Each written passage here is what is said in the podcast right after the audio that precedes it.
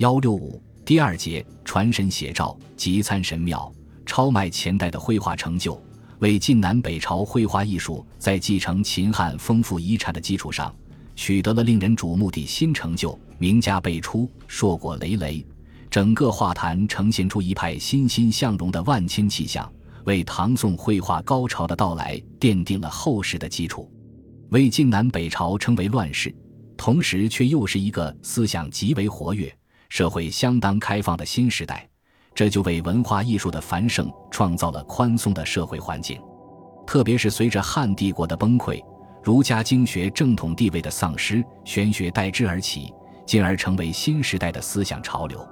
玄学在政治观念上崇尚自然，追求通脱；在行为上不拘礼法，放荡旷达。其发展流布又直接影响到当时艺术原有的创作风貌。与此同时，由于长期战乱，给佛教的滋生和蔓延提供了肥沃的土壤。饱经战乱之苦的人民无法跳出人间的苦海，只好把希望寄托在天国的恩赐上，幻想来生到达幸福的彼岸。而上层统治者也需要利用宗教廉价的为他们的整个剥削生活辩护，廉价的授给他们享受天国幸福生活的门票。于是。佛教很快地弥漫于整个社会，到南北朝时趋于极盛，几乎人持佛号，家燃佛灯。佛教的盛行又必然为佛教文化艺术传入中国打开了方便之门。自三国时期，大批天竺僧人陆续东来，如康僧会、韦指南、竺律岩、鸠摩罗什、昙无谶、僧伽跋摩、求奈跋陀罗等，他们或越聪明。渡流沙而至中原，或渡海泛舟而抵江南，带来了大批的佛经、佛像，到处立寺建塔，传经布道。中土的法显、慧景、道景、慧应、慧为等一批高僧也甘冒风险，历经磨难而西行取经，无不持经携向而归。佛教文化艺术之东渐，并很快与中国传统艺术交相融合，使佛画风靡当世。从而开辟了该时期绘画艺术的新园地。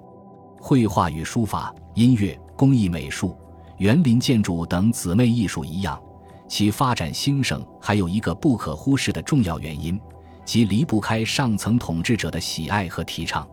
整个魏晋南北朝绘画艺术之发展总趋势是：两晋超越三国而逊于南北朝，南朝则胜于北朝。南朝绘画稍领风骚，与封建帝王对绘画的偏爱和大力提倡息息相关。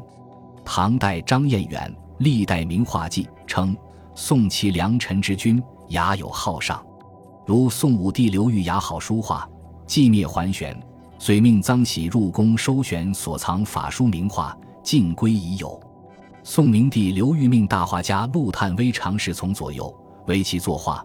探微之子随洪素皆工画，陆氏一家以绘画见称于世。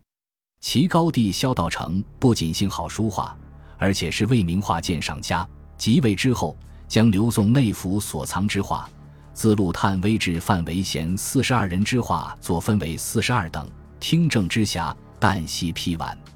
梁武帝亦能博学，对绘画亦情有独钟。除珍藏其世之所有法书名画外，还多方在民间搜求，所记甚多，故其子孙皆善画。加之他在位日久，性又宁佛，虽是梁代佛教佛画及一时之盛。梁元帝萧绎成乃赋之遗风，书画赞无所不能。历代名画记说，元帝雅有才艺，自善丹青，古之珍奇，充内府。及侯景之乱平，所有画皆载入江陵。他搜集的名画法书及典籍竟达二十四万余卷。元帝周围还聚集了一批绘画英才，如吴县顾时瑞出身湘东王国侍郎，后为镇南府行御参军；有子曰廷，西朝中书舍人，父子并有琴书之意，尤妙丹青，常被元帝所使。元帝长子萧方等善画人物，生动传神。南陈文帝对名画肆意搜求，不遗余力，所得亦数百卷。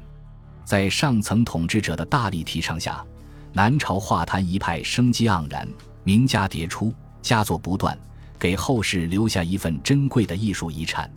由于时代的巨变、社会的开放和思想的自由，加之佛教、玄学的深刻影响，魏晋南北朝绘画出现了许多新特点。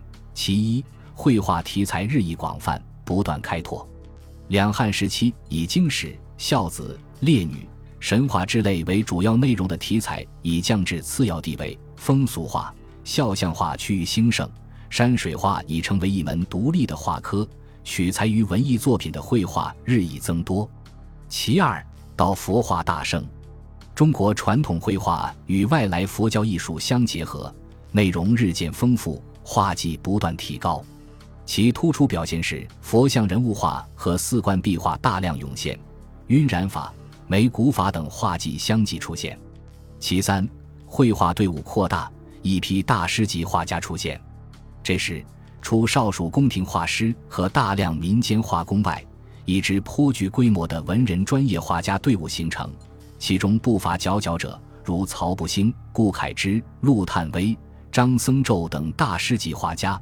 在我国古代画坛上占有重要的一席之地。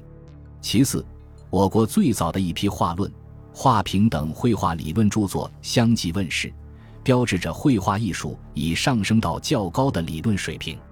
可以说，为晋南北朝绘画取得了超越前代的辉煌成就，是我国绘画史上承前启后的重要转折时期。此后，我国绘画艺术逐渐进入唐宋高峰期。本集播放完毕，感谢您的收听，喜欢请订阅加关注，主页有更多精彩内容。